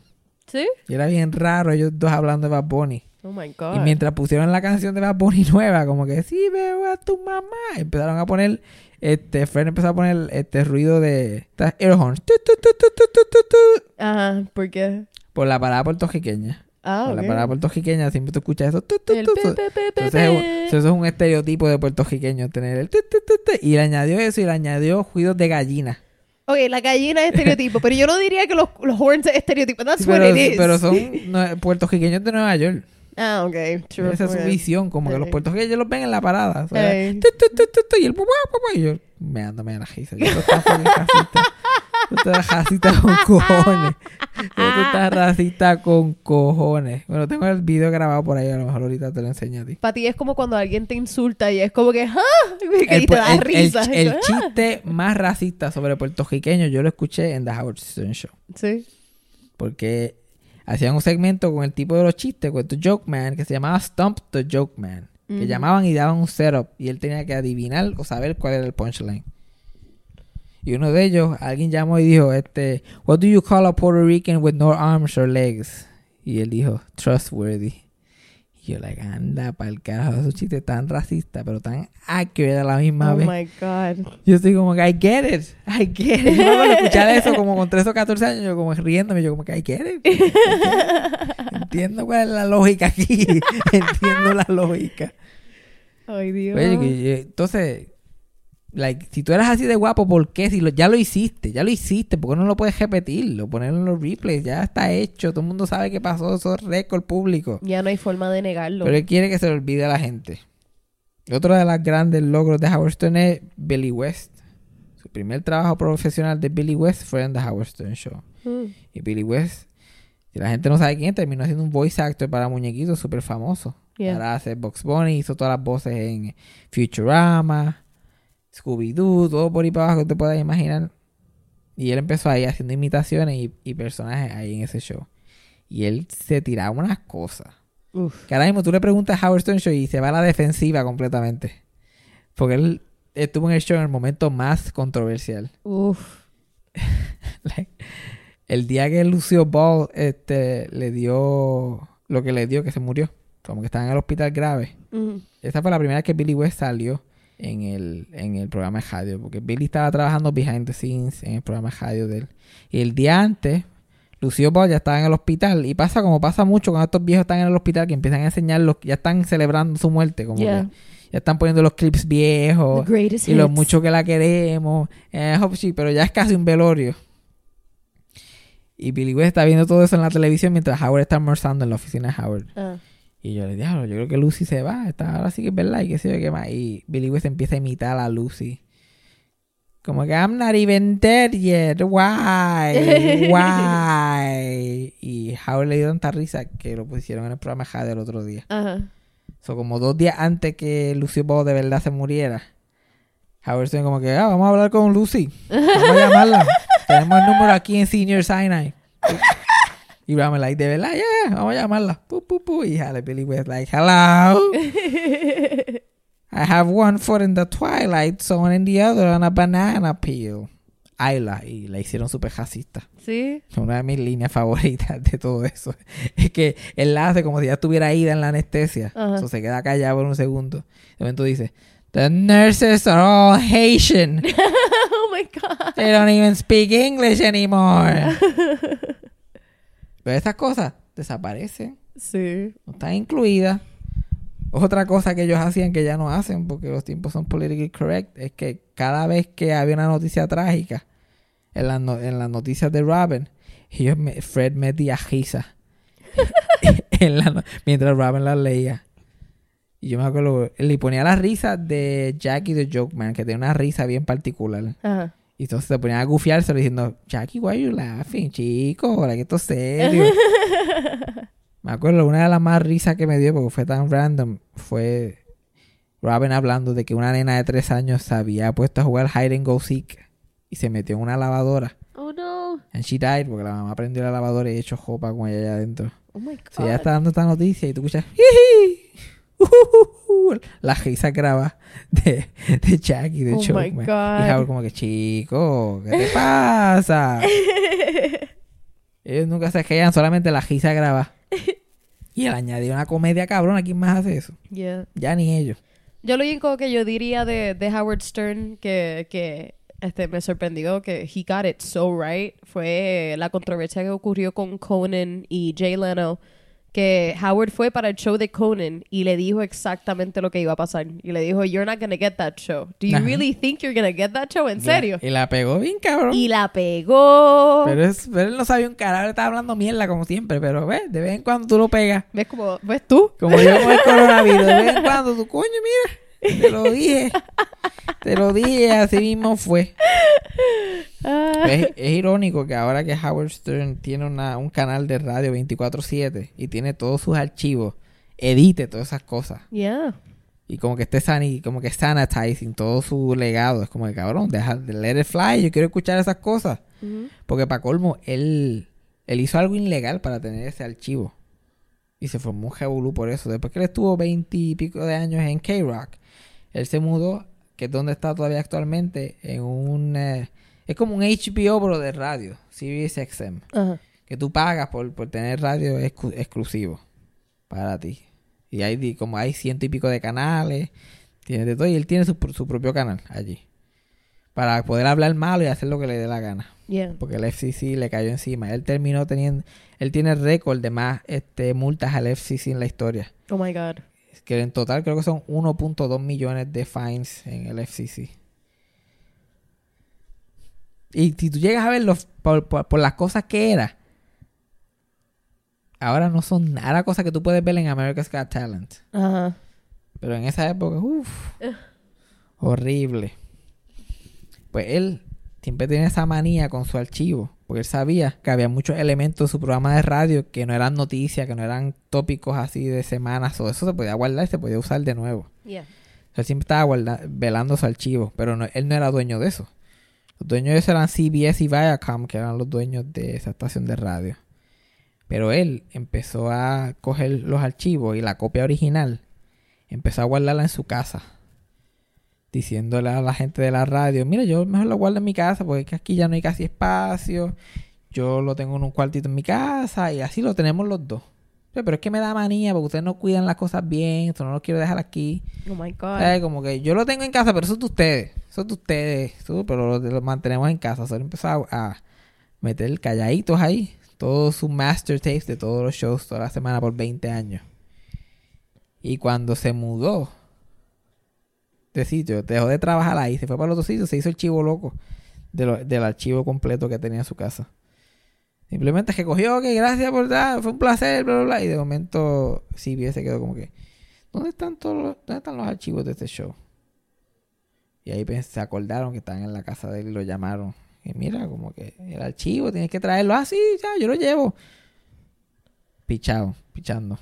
Lo llamaban otra vez, no lo cogía el teléfono. Se mudó, empezó a hacer el programa de allá. Eventualmente CBS lo tiene que demandar por 500 millones de pesos. Lo demanda por el archivo y por otra cosa más que, que hizo en su contrato. Y esto es algo, un chisme bien inside, que no lo ha dicho él directamente. Yo lo he escuchado de otra gente que estaba en la situación.